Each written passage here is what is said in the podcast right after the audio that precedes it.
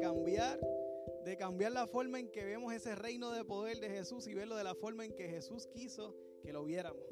Así que vamos a orar, vamos a orar. Eh, hoy vamos a tener un estudio bíblico prácticamente eh, corto, pero, pero hoy Dios quiere hablarte también. Hoy Dios quiere ministrarte. Y quiero que oremos y que, y que vayamos delante de la presencia de Dios en esta hora con esa mentalidad. Aunque tú prácticamente podrías predecir lo que se va a predicar el día de hoy, de una forma Dios quiere hablarte a tu corazón. Así que ven con las expectativas ante la cruz. Vamos a orar. Vamos a, juntos eh, ir ante el trono de gloria y pedirle al Señor que hable a nuestros corazones.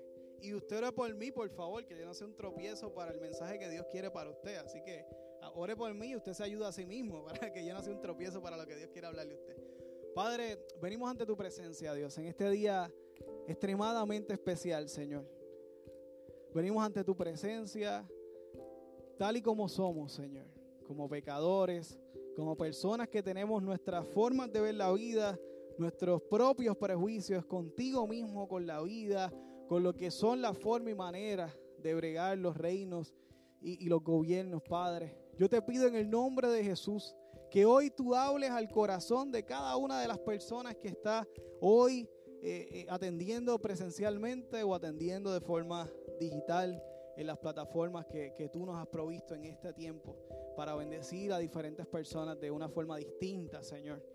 Padre, te pido que hables a nuestros corazones, que me dirijas en esta hora y que tú te glorifiques una vez más.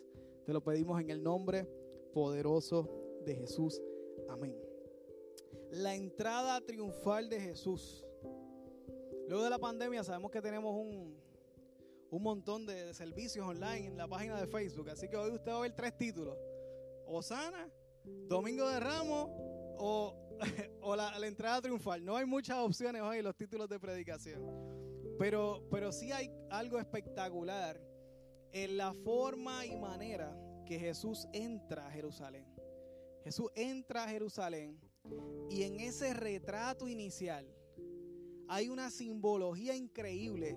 Todos son símbolos que nos representan la cultura del reino de Dios. Cada una de las cosas, no vamos a ir sobre todos, pero vamos a ir sobre varios de los símbolos que simplemente representan lo que es el reino de Dios, la cultura del reino de Dios, incluso el propósito de Dios para ti y para mí. De en la escritura tenemos cuatro evangelios, cuatro personas que escribieron los hechos de Jesús en esta tierra, cuatro personas que escribieron eventos distintos. Eh, de diferentes perspectivas, ¿verdad? Podemos tener una sola noticia, tres reporteros y vamos a tener tres noticias distintas escritas eh, desde la perspectiva de cada reportero. Aquí tenemos cuatro reporteros reportando la vida de Jesús y en estos cuatro evangelios hay solamente más o menos diez eventos que se narran en los cuatro. O sea, cada, cada, cada, evangelio está escrito desde, desde, su propia óptica y para su público, ¿verdad? Cada, cada uno de los que escribieron los evangelios escribieron para un público en particular. Pero hay solo 10 eventos que se narran exactamente igual en los cuatro. 10 eventos que tú vas a encontrar en los cuatro evangelios. Este es uno de ellos. Obviamente la crucifixión y la resurrección es otro de ellos. Pero este evento es uno de ellos. También encontramos este evento desde Salmo. Esdras, eh, eh, eh Daniel habla de este, de este evento. A través de toda la, Biblia tenemos personas escribiendo proféticamente o reportando históricamente lo que ocurrió aquí. Y todos se encuentran en esta entrada triunfal. Este es el domingo, famoso Domingo de Ramos. Vamos a ver por qué fue que se le llamó Domingo de Ramos. Pero antes de entrar de lleno a, escudriñar, a ver cada uno de estos símbolos, o por lo menos los que vamos a estudiar el día de hoy, quiero que leamos una porción. Juan, el Evangelio de Juan, capítulo 12, versículo del 12 al 15, dice así. El siguiente día, grandes multitudes que habían venido a la fiesta, al oír que Jesús venía a Jerusalén, tomaron ramas ¿de qué? De palmeras. Y salieron a recibirle y clamaban, Osana, bendito el que viene en el nombre del Señor, el Rey de Israel. Próximo. Y halló Jesús un asnillo, un asno, y montó sobre él, como está escrito. No tema, hija de Sión. He aquí, tu rey viene montado sobre un pollino. Eso último está citando, ese reportero de la vida de Jesús citó una escritura del Viejo Testamento, un profeta, profeta Estras. Vamos a ver varios, varios aspectos, eh, cinco, vamos a pararnos en cinco símbolos específicamente. El primero es el pollino, la entrada de Jesús, la entrada triunfal. Pero realmente fue triunfal. Y vamos a, vamos a ponerlo en perspectiva de lo que la gente estaba viviendo, de la expectativa de las personas que estaban allí, del por qué lo recibieron en la forma en que lo recibieron tan espectacular. Y si realmente sus expectativas se cumplieron o no, si fue triunfal para ellos o no lo fue. Es maravilloso cuando Jesús entra sentado en un burrito. Yo no sé qué Dios tiene con los burritos, pero un burrito lo vio nacer, un burrito lo llevó camino a morir, un burrito lo puso a hablar y si hablamos de las partes morbosas de la Biblia, es la alma más letal, fue la quijada de un burro. Yo no sé qué Dios tiene con los burros, pero aquí tenemos otro burro más llevando a Jesús camino a, a su muerte, a la muerte gloriosa y resurrección, claro está.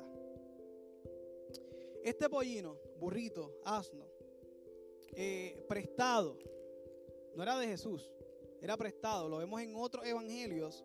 Lo, lo, lo, lo hermoso de tener este relato en cuatro diferentes evangelios nos dan, nos nutren de muchos detalles que podemos tener una perspectiva bastante clara de lo que realmente allí pasó. En otros evangelios sabemos que Jesús envió a dos de sus discípulos a coger este, este burrito prestado.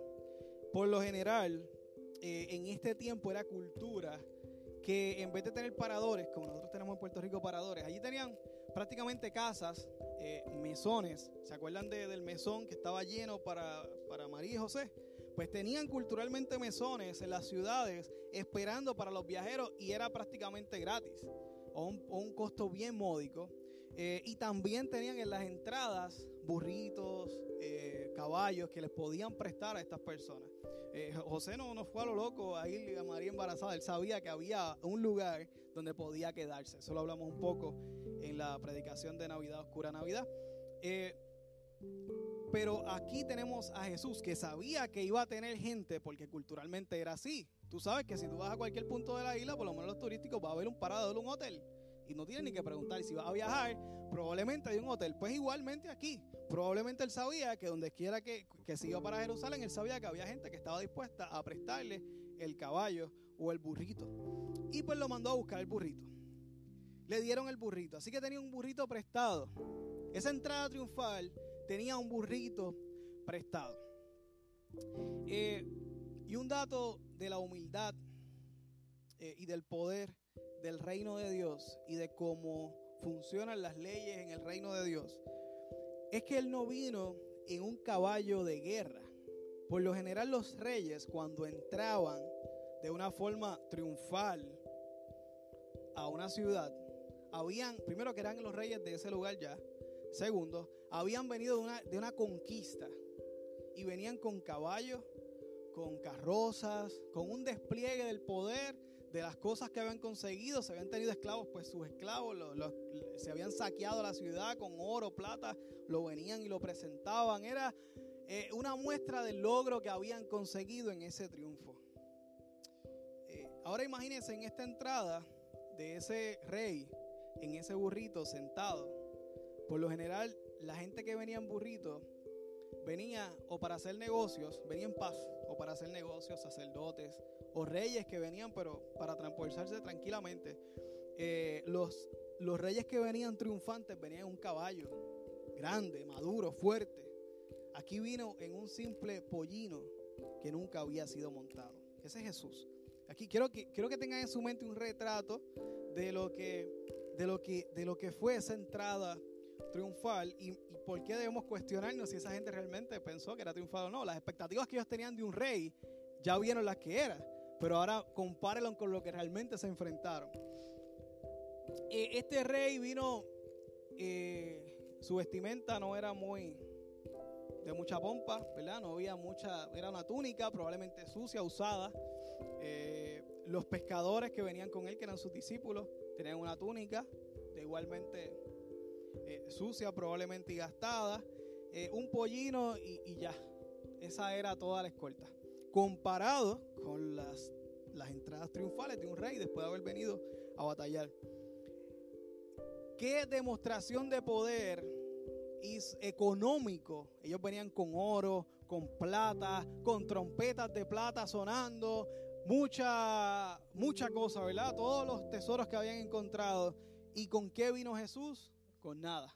Hasta el pollino era prestado. Pero ¿qué vemos que ocurrió? La gente empezó a donar, a ofrendar su propia ropa y la pusieron de alfombra. La pusieron en el burrito, la pusieron de alfombra en el piso y se dice que Jesús caminó, lo vemos en, otro, en otros evangelios, Jesús caminó por todo ese camino, la gente tirando, donando una ropa. No es como nosotros que vamos al closet y probablemente tenemos varias mudas de ropa y podemos escoger cuál nos gusta y cuál no. Y si, y si lo vale para nosotros es porque una es más de marca que la otra. Pero no es porque es una necesidad imperante que nos vamos a quedar desnudos si se nos daña con cloro una camisa. Tenemos otra, ¿verdad? Eh, o, si, o si, qué sé yo, se mancha, lo que sea tenemos más camisas. Para ellos la vestimenta sí era importante porque era poca, era limitada, pero aún esa limitación de ropa, ellos la pusieron en el piso a los pies de Jesús, la ofrendaron. Y ahí tenemos, y la ofrendaron voluntariamente, no la pusieron porque Jesús se las pidió, la pusieron voluntariamente. Y ahí vemos un poco la cultura del reino de los cielos. No es, no es forzada la cosa. es totalmente voluntario. Eh, el reino de Dios, y desde ya lo podemos ir hablando, es un reino que es espiritual. No es un reino que es físico y de poder físico como el reino y los gobiernos de este mundo. Por eso el despliegue de fuerza de Jesús no estaba en las cosas que se veían, estaba en las cosas que estaban por acontecer no solamente en aquel lugar, en la historia de la humanidad completa. Y ahí está el, el despliegue del reino de los cielos y de la cultura del reino de los cielos que se vio retratada en esa entrada triunfal. Eh, ese rey vino en un pollino, como les dije. Eh, los pollinos en un burrito venía sentado un sacerdote, una persona que había de negocios, una persona que venía en paz. Y, me encanta este verso que habla de que Jesús, de que Dios es el príncipe de paz. Y Él entró como un príncipe de paz. Un dato interesantísimo es que en uno de los evangelios habla de que el pollino nunca fue montado. Los que, los que saben de esto, yo no sé de esto, no tengo un pollino, nunca he montado uno, pero, pero los, que, los comentaristas que saben eh, de hecho, los burros que vemos en América no son igual que los burros que vemos de allá. Los burros de allá eran más pequeños. Eh, de hecho, hasta un poco graciosos dicen que porque las personas tienen que levantar los pies porque si no se, se le arrastran. No es como los caballos. Eh, y dicen, honestamente, dicen que se ve muy cómico. Pero, pero eso es lo que tenemos allí. Ese es el pollino que tiene Jesús. Y ese pollino que nunca había sido montado fue el que Jesús montó. Y hay más. Dicen que esos pollinos, cuando, esos burritos, cuando los montas por primera vez, eh, bueno, han visto a algún caballo que le están domando, como es salvaje.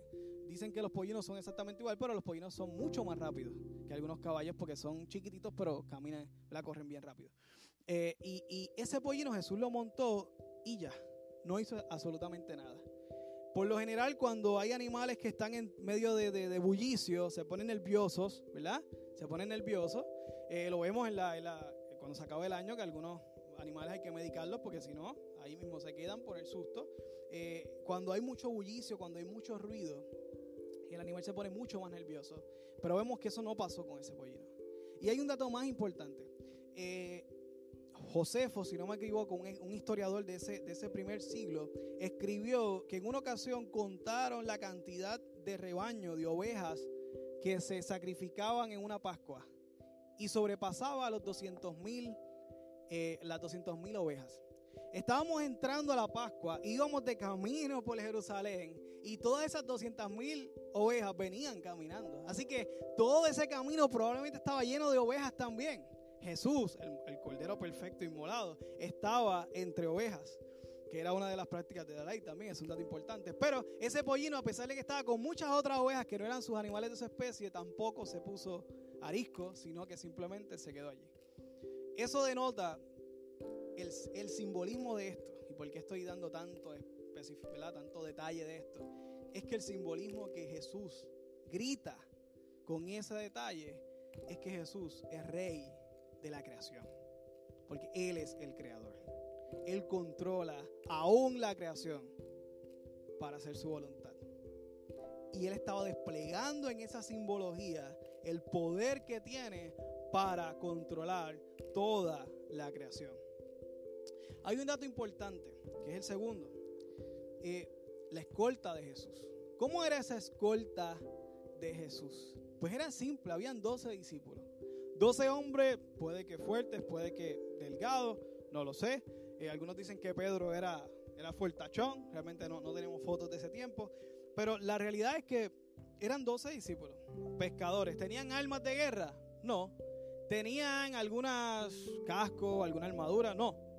¿Tenían caballos que estaban, gracias Casey, caballos que estaban armados? No.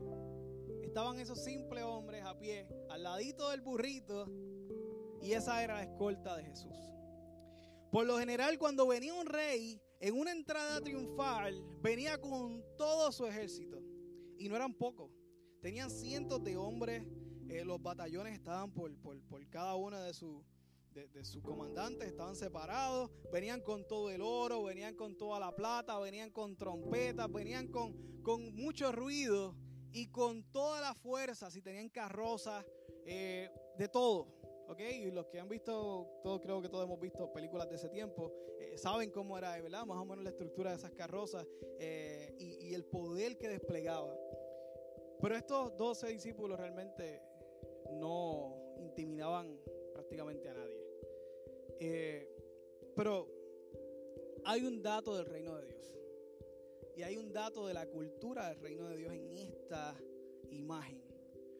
Y es que los reyes conquistan con ejércitos, saquean ciudades, expanden su reino con fuerzas y con caballos de fuerza y con ejércitos.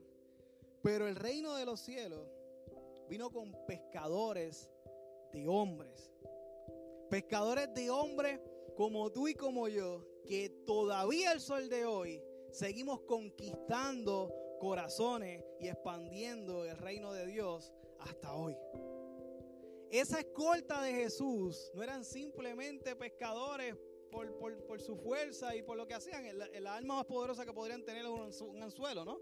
Pero, pero eran pescadores de hombres. Y ese era el nuevo, el nuevo rango. El rango más alto que podemos tener es discípulos. Y esos pescadores llegaron a ser discípulos. Discípulos de Jesús. Y esos discípulos cumplieron su misión. Bueno, hoy estamos aquí. Esos doce discípulos fueron esparcidos. Esos doce discípulos fueron a expandir el reino de los cielos a través de toda la tierra. Por voluntad o por no voluntad. Pablo los envió y los envió a hacer misiones antes de ser Pablo y antes de ser apóstol. Los persiguió y, y los envió a las diferentes naciones. Ellos fueron a las naciones, conquistaron corazones y hasta el sol de hoy nosotros como discípulos y pescadores de hombres seguimos conquistando corazones para el reino de los cielos. Amén. Esa es la fuerza del reino de los cielos. Es un reino espiritual, es un reino de amor.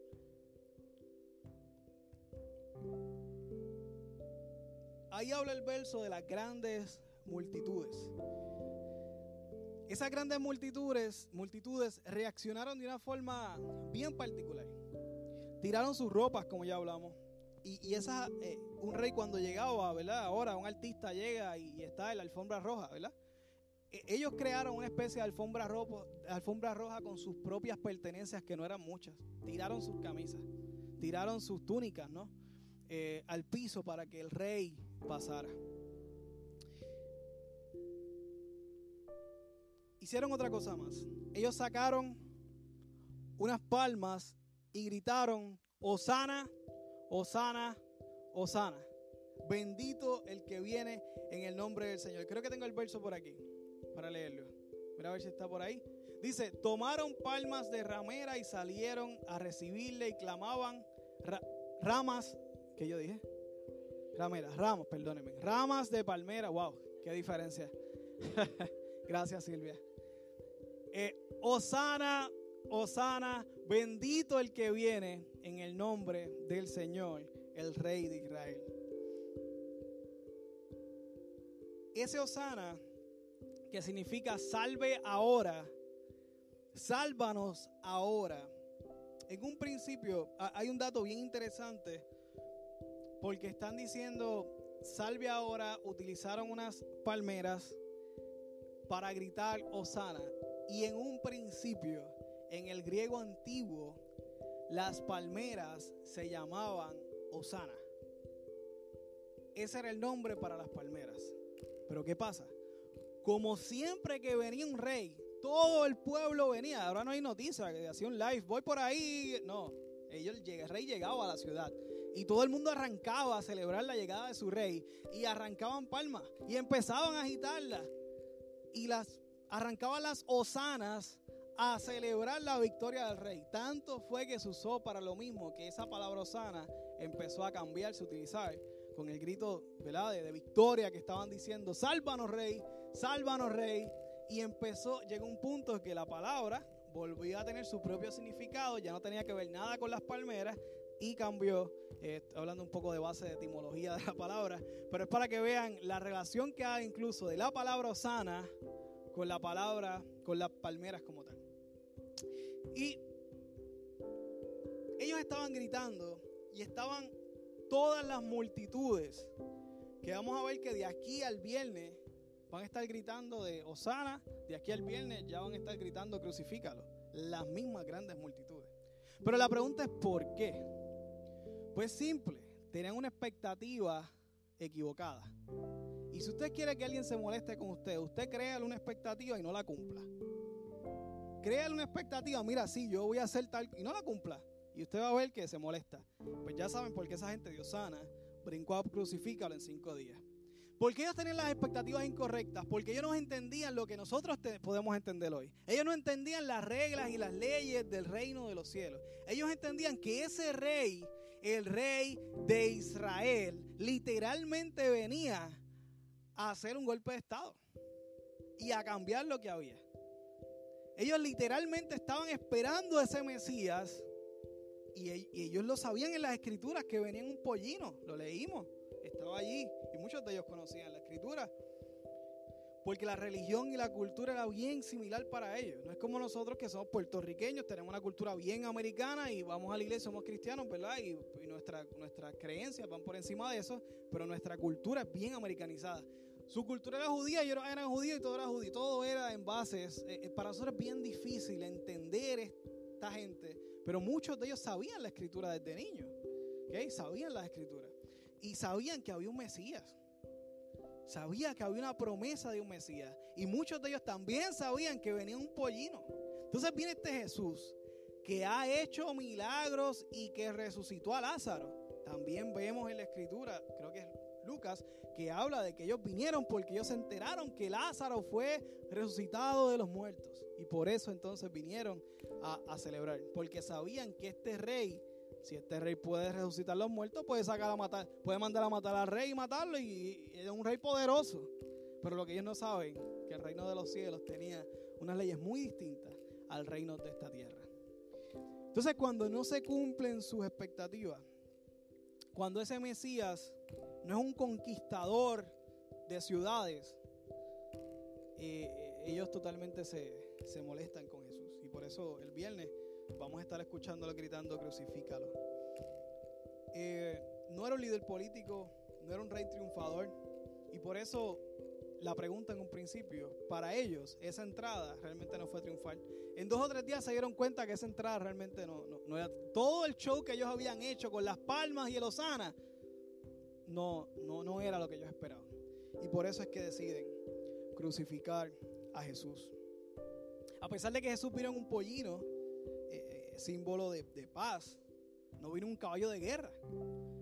Pero ellos como quiera, eh, no entendieron eso, tenían una esperanza de, ser libres ya de, Roma, del gobierno opresor, y decidieron, y decidieron ir a, creerlo, a creer lo que ellos pensaban que realmente iba a pasar, pero nunca ocurrió. Expectativas incumplidas. Jesús vino a virar de cabeza la conmovisión, la forma de ver el mundo, la forma de pensar y ver la vida de cada uno de ellos y de nosotros también. Eh, eh, eh, le hizo creer que, le hizo pensar, le hizo entender a través de su vida que, que el poder no está en la fuerza, sino en el poder de transformar una vida a la vez, de conquistar corazones, de conquistar personas, de transformar vidas y familias. Pero hay, hay, hay, un grupo de personas que están corriendo. Eh, este Jesús tenía mucha fama y a todas luces había un intento de lo que llamamos hoy un golpe de Estado. Puedes cambiarme el otro, si lo tienes por ahí. Golpe de Estado. ¿Por qué? Bueno, porque hay una entrada triunfal. Por lo general se celebra un rey con palmas a un rey que llega, pero que realmente es rey del lugar. Jesús era el rey del lugar. No. Jesús era un profeta más para efectos de, y algunos ni creían que era hijo de Dios. Pero están recibiendo un grupito de personas, bueno, dice que eran multitudes, ¿no? Una multitud de personas empezó a recibir a este rey. A un rey, a su rey, al rey de Israel. Y lo están diciendo a todas luces y todo el mundo ve. Era la Pascua.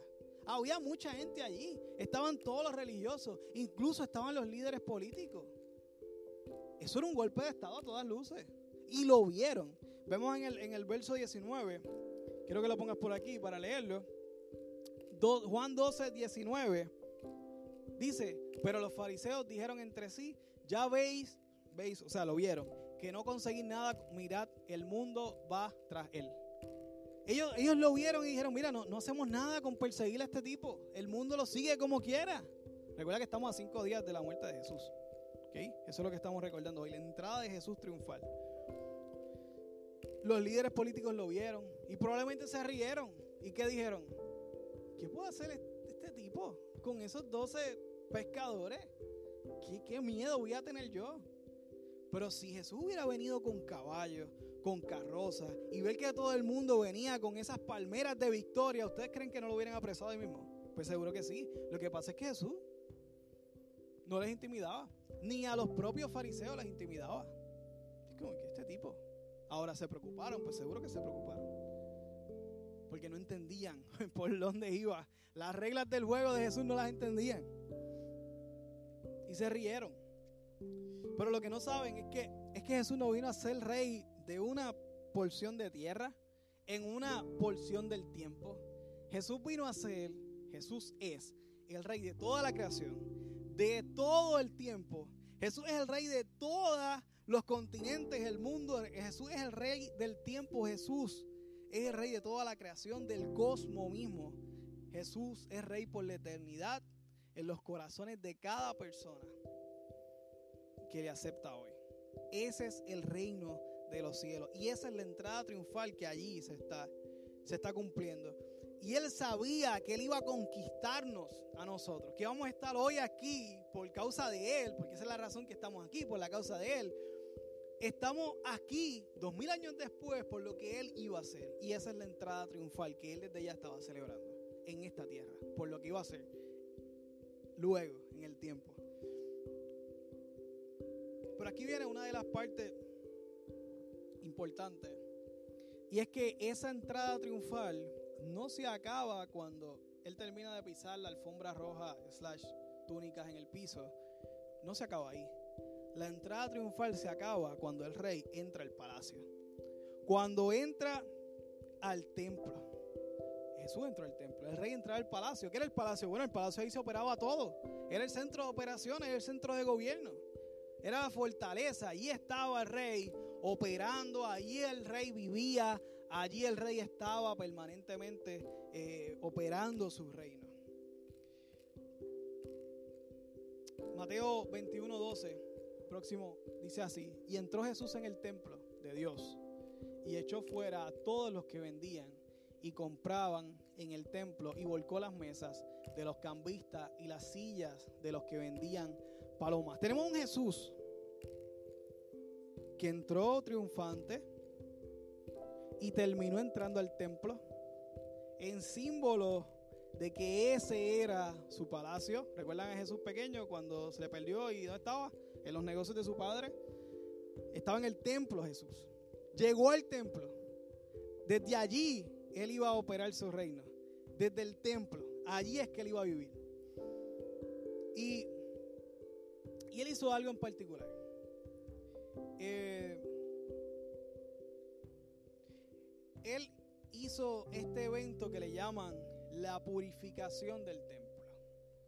Y es bien curioso. El verso 13 eh, nos habla de, otras cosas que, hizo Jesús, que sacó a, las personas porque les dijo que, que ese era el templo, la casa de Dios era casa de oración.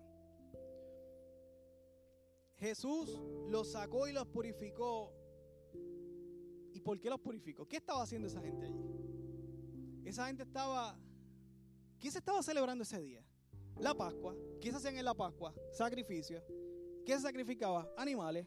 Y también se daban qué? Ofrendas. ¿Y qué estaba haciendo esa gente allí? Pues vendiendo las palomas y vendiendo las cosas que se vendían, que necesitaba la gente para el sacrificio. Y hacían el cambio de moneda, pues seguro, porque habían judíos en todas partes y venían y tenían que cambiar la moneda local. Pues, pues estaban, entonces esa gente estaba ayudando a cumplir la ley. Sí, claro. Lo que pasa es que estaban vendiendo las palomas a 20 veces el costo que, tenía. Eh, eh, dice la historia que, costaba como unos 7 centavos la, moneda de allí. Y, estaban vendiendo 20 veces más caro. Estaban cambiando las monedas extranjeras a la moneda local de una forma ridícula. Bueno, pues seguro en ese tiempo el mercadeo era bien importante y Jerusalén específicamente, esa área por allí, el Monte de los Olivos por ahí, toda esa área tenía mucho tráfico de comerciantes. Y ellos se fueron en ese, en ese espíritu y empezaron a cambiar y a vender en ese lugar. Pero ¿dónde estaban parados ellos? Pues ellos estaban en los jardines del templo. ¿Y qué pasa en los jardines del templo? Ah, que los gentiles, o sea, tú y yo, si hubiéramos estado en aquella época, y si, no éramos judíos, ¿verdad? Si éramos gentiles, donde único podíamos acercarnos más al templo, eran los jardines del atrio. Por lo tanto, estos comerciantes estaban en el único lugar que todas las otras personas que no eran judías podían venir a orar y estar cerca de él. ¿Qué hizo Jesús? Lo sacó y le dio el espacio a las personas que tenían. ¿Por qué? Ah, porque el reino de los cielos es para todos. Dios dijo, yo no voy a morir en cinco días. Y esta gente por todo el mundo y solamente los judíos pueden entrar. No, no, salgan de aquí. Los gentiles tienen que venir y tener su espacio para tener comunión conmigo. Y por eso fue que purifica el templo purifica el templo y pone las cosas en la forma que deberían ser. Hay un verso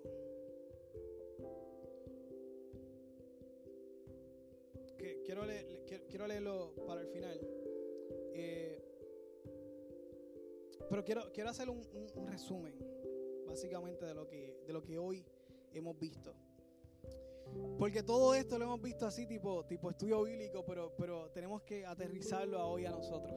Tenemos que ver cómo podemos aplicarlo a nuestras vidas hoy.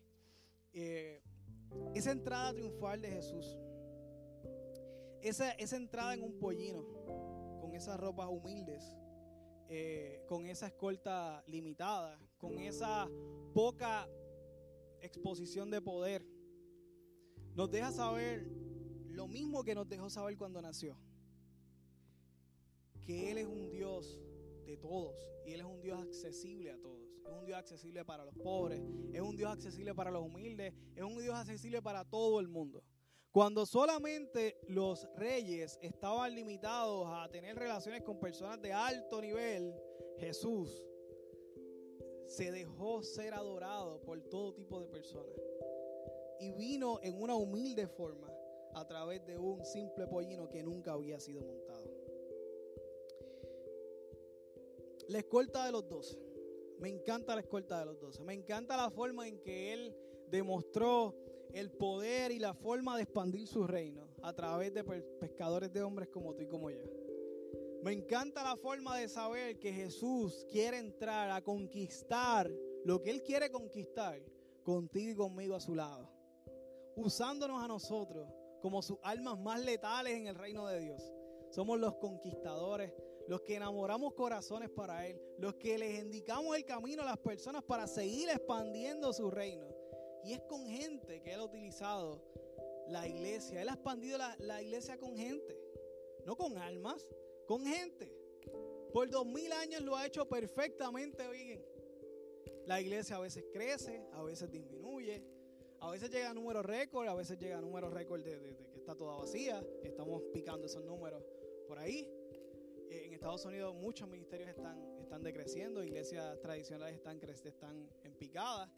Hay otras que están en crecimiento, pero él mantiene su iglesia viva, porque es su iglesia, su iglesia, es su, es su Espíritu Santo el que está moviendo, pero lo hace a través de esos doce discípulos de esas doce personas, hombres y mujeres que Dios utilizó para seguir expandiendo su reino, a través de conquistar corazones y seguir expandiendo su reino, seguir escribiendo nombres en ese libro de la vida, seguir expandiendo los guerreros de su gloria. Osana, sálvanos ya. Vengo ante ti como rey, no como salvador. Vengo ante ti Jesús como rey. Y quiero que me salves ya. Y lo que yo estoy, ellos recibieron al rey. Y quiero que, que escuchen las palabras. Nosotros utilizamos eso de recibir a Cristo como Señor y Salvador. Ellos recibieron a ese rey en su ciudad. Lo recibieron como rey. Pero cuando él estaba camino a ejecutar sus planes para ser su Salvador, ellos mismos fueron los que lo pedían. Es que esa no es la forma, Señor. Y a veces venimos ante Dios con las expectativas incorrectas. No tenemos las expectativas claras de lo que Dios quiere hacer con nosotros. No tenemos las expectativas claras ni siquiera de lo que debería ser la iglesia. Hay personas que no tienen expectativas claras ni de lo que debería ser un religioso, de lo que debería ser un cristiano. No entienden el concepto de gracia y por eso piensan que todos debemos ser perfectos. Por lo tanto, todos somos hipócritas porque no todos somos perfectos, porque deberíamos serlo, etcétera, etcétera, etcétera. No entienden el concepto de la gracia, que no se trata de nosotros, se trata de lo que Él hizo cinco días después y después dos días después, la resurrección. No se trata de lo que nosotros hacemos, las expectativas con las que tenemos y venimos ante Dios a recibir al Rey. Lo recibimos en nuestra vida como Rey. Queremos que conquiste nuestros problemas, que conquiste nuestros, nuestras deudas, que conquiste nuestras finanzas, que conquiste todo lo que nos, nos enfermedades. Pero le permitimos conquistar nuestro corazón completamente y para siempre por mí, mira, que conquista todos mis problemas, que se los lleve todo. Yo no quiero ningún problema en mi vida. Las deudas también. Que me deje solamente los problemas que me, que me van a, a, garantizar estar en su voluntad. Eso es lo que yo quiero. Los demás que se los lleve. yo no quiero problemas. ¿Quién quiere problemas? Nadie. Pero necesitamos muchas veces estos problemas para seguir y mantenernos en el carril correcto.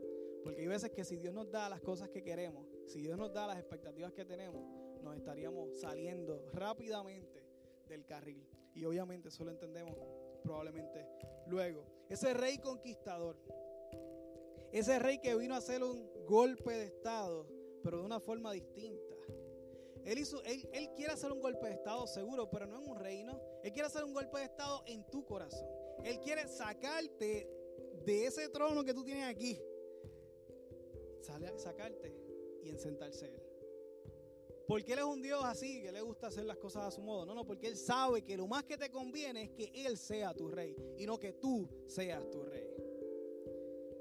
Él quiere dar un golpe de estado a tu vida en todas las áreas de tu vida. No solamente en algunas, en todas.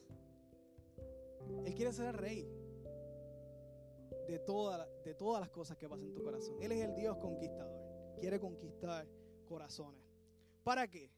Para mortificarnos la vida, no. Para que estemos eternamente y para siempre con Él. Y para usarte a ti, para que le ayudes a seguir conquistando más corazones. Porque esa es la forma en que opera el reino de Dios. Gente trae más gente. Discípulos hacen más discípulos. Esa es la forma en que opera el reino de Dios.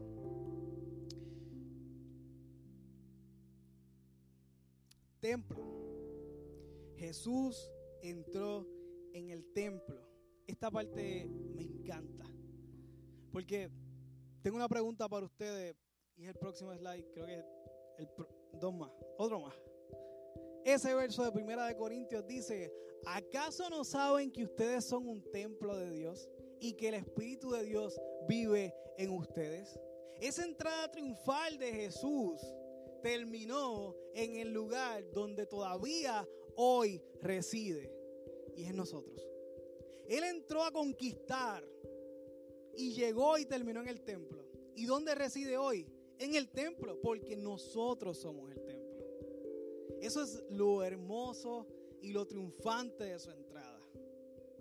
Ahora, eso fue posible gracias a lo que a su muerte y resurrección, ¿verdad? Pero eso es lo hermoso de la simbología de esa entrada triunfante de Dios.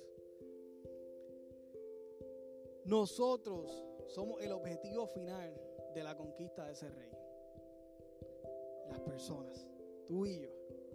¿Quieres seguir saboteando tus planes para hacer su voluntad, porque Él sabe que se convierte, te conviene más. No por hacerte daño, no por hacerte pasar las cosas malas. No, no, no, es porque sabe lo que te conviene. Él quiere ser el rey de tu vida. Él quiere ser el rey de cada una de tus cosas. Y claro, las expectativas con las que venimos ante Él tienen que ser las correctas. Porque si cuando venimos con expectativas incorrectas y no las cumple, porque ese Dios que tú me dijiste que, que, sana no me ha sanado. Pues entonces es que Dios no quiere solamente sanarte, quiere salvarte. ¿Tiene poder para sanar? Sí, yo lo he visto. Constantes veces, muchas veces. Todos los meses y semanas aquí tenemos en el, en el servicio de oración, traemos peticiones y aún los domingos, que de hecho hoy se me olvidó, los domingos oramos por, por los enfermos. y, y, hay sanidades, ¿verdad? Hemos testificado sanidades. Si usted viene los martes, usted se va a hartar de testimonio de la obra y milagros de Dios. Eso sigue haciéndolo. Pero Dios quiere conquistar tu vida y darte salvación. No solamente las, cumplir tus expectativas, sino cumplir y conquistar tu corazón y hacer su voluntad en tu vida. Yo quisiera que hoy consideráramos ¿Cuánto reinamos nosotros en el reino de nuestras vidas? ¿Cuánto reina Dios en el reino de nuestras vidas? Y si realmente queremos vivir y si realmente estamos viviendo según las leyes del reino de Dios, o si queremos que realmente Dios sea un súbdito más de nosotros y que nos ayude a nosotros, más que nosotros servirle a Él. Hoy quisiera que todos oráramos. Que, que, cerramos nuestros ojos en este momento. Vengamos y traigamos a nuestra mente cada una de esas áreas que tú sabes que estás batallando y que a lo mejor lo que necesitas es simplemente entregársela a Dios. Eh, esas áreas de dificultad. Esas áreas en las que, en las que realmente las cosas no, no, no salen bien. Simplemente vamos a entregarlas ante el trono y decirle, Señor, vengo a recibirte. Vengo a, a, clamar que me salves. Vengo a, a celebrar tu llegada a mi vida para que entres en el templo de mi corazón y te entrones en mi vida por completo. Señor, venimos ante ti en el nombre poderoso de Jesús a pedirte que seas tú entrando a nuestro templo. Señor, necesitamos urgentemente tu llegada. Señor, que, que, sí queremos verte, eh, glorificarte, queremos acercarnos a ti para adorarte y, darte el clamor y, y, todo lo que mereces, Señor, pero queremos que termines ese proceso y que termines esa entrada triunfante a mi vida y te sientes en el templo que somos nosotros, en el trono de nuestros corazones, Señor. Te pido Señor, que tú bendigas con tu presencia en esta hora, Espíritu Santo. Que tú hagas, Señor, que tú contestes las oraciones de, de los que están hoy clamando y pidiendo desesperadamente que entres a sus corazones, Señor. Te pido que hoy sea ese día donde aceptan la entrada de ese rey al templo del corazón, Señor. Donde que hoy sea el día para muchos de los que están viendo, escuchando, Señor. Que hoy le den entrada y paso al Señor, al Rey, al Salvador. Te doy gracias, Dios, porque esa simbología hermosa que nos dejaste en ese acto de entrar a Jerusalén sabiendo que apenas a días estarías muriendo en una cruz, Señor. Aún no perdiste la oportunidad para ministrarnos, para dejarnos saber tu propósito y el propósito del reino de los cielos. Te pido que bendigas a cada uno de los hermanos, que escuches el clamor de ellos y que seas tú bendiciendo esta hermosa semana que culturalmente hemos separado para recordar estos tiempos bonitos, estos tiempos hermosos y la historia eh, más hermosa y la historia de, mayor entrega, la historia de, mayor, eh, el mayor amor que pudo haber existido es que un Dios vino, se hizo hombre y murió por nosotros, Señor. Hoy recordamos, hoy recordamos esa también, esa semana, hoy empezamos a recordar esa semana, Señor, y te damos gracias por vivir en una cultura que aunque con sus muchas dificultades, todavía celebra una semana para recordarte a ti, Señor. Gracias por eso, Padre. Te pedimos que bendigas a cada uno de los hermanos, que bendiga su semana, que bendiga sus planes, que bendiga sus vidas, Señor, que tú prosperes, Señor, cada uno de los planes que tienes con ellos, Señor, y que tú los ayudes a seguir ajustándose cada vez más a tu voluntad. Señor, despliega tu amor en sus vidas, revélate a cada uno de ellos y permite que pueda verte esta semana de forma poderosa. Que ellos puedan testificar, Señor, no solamente aquí, en cualquier lugar, de tu grandeza, de tu gloria y de cómo tú has obrado en sus vidas. Bendice a cada uno de ellos, Señor, los que están presentes y los que están de forma virtual, Padre. Te lo pido en el nombre de Jesús. Amén, amén y amén.